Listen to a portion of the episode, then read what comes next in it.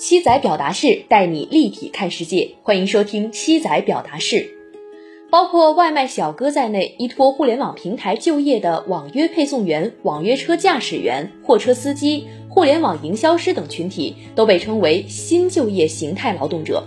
新业态岗位有自己的优势，比如工作时间灵活、单位时间报酬相对较高等，但同时也有超长时间劳动等问题。针对这些问题，十二月一号实施的《浙江省维护新就业形态劳动者劳动保障权益实施办法》给出了一些管理上的新规则。实施办法着眼于保障基本休息休假权，确保劳动者身心健康和人身安全，要求企业合理确定劳动定额标准，不得制定损害劳动者安全健康的考核指标。具体来说，实施办法要求平台企业发挥数据技术优势。合理管控劳动者在线工作时间，对连续工作超过四小时的要安排工间休息。很多情况下，超长时间工作仅仅是个体的事儿，而且没有危险。比如一个白领加班做 PPT，直接的后果无非是趴在桌子上睡着。这类情况其实不必管得太多太细，但骑手、网约车司机、大货车司机的工作是有外部性的。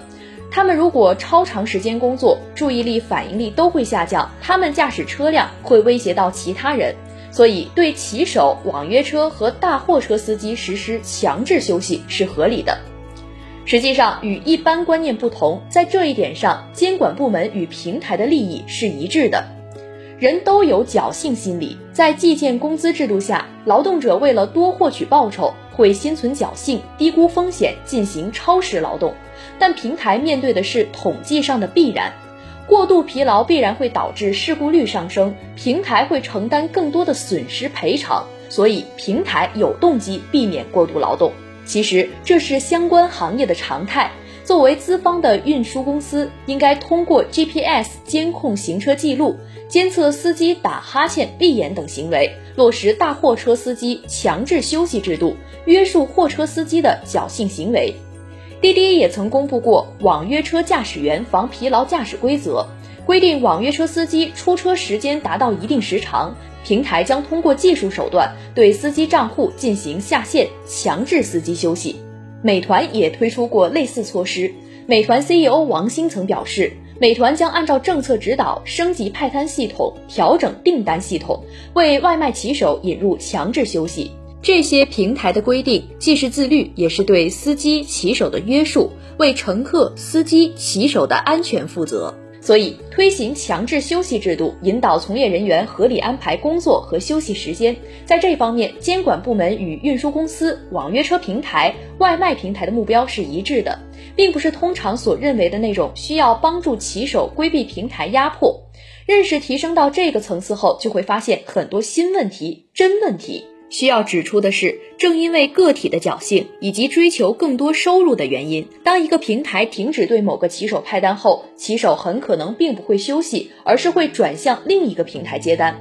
那么，强制休息就不仅仅是一个平台的事，而需要各个外卖平台相互协调、共享数据。实际上，当外卖平台都停止派单后，骑手可能仍然不休息，会转向其他工作，比如帮餐厅买菜、进货、开网约车等。笔者所在的小区负责垃圾分类的工人，集中倒垃圾的时候在小区忙碌，之后就会去送外卖。个体的这种行为很难完全管理，把所有平台都统一起来并不现实。所以，避免从业人员超长时间工作，还需多方宣传，让他们认识到超长时间工作的危害，获得他们的认同后，才能真正落实。所以，只有客观认识超长时间工作背后的个体动机，消除骑手被压榨这种刻板印象，认识到骑手与平台的共识大于分歧，共同利益多于劳资矛盾，才能真正有针对性的解决超长时间工作的问题。正如人社部原副部长尤军在谈到新就业形态劳动者劳动保障工作时强调的，平台经济发展与新就业形态劳动者权益应该是统筹并重，而不是割裂对立。本节目由南方都市报出品。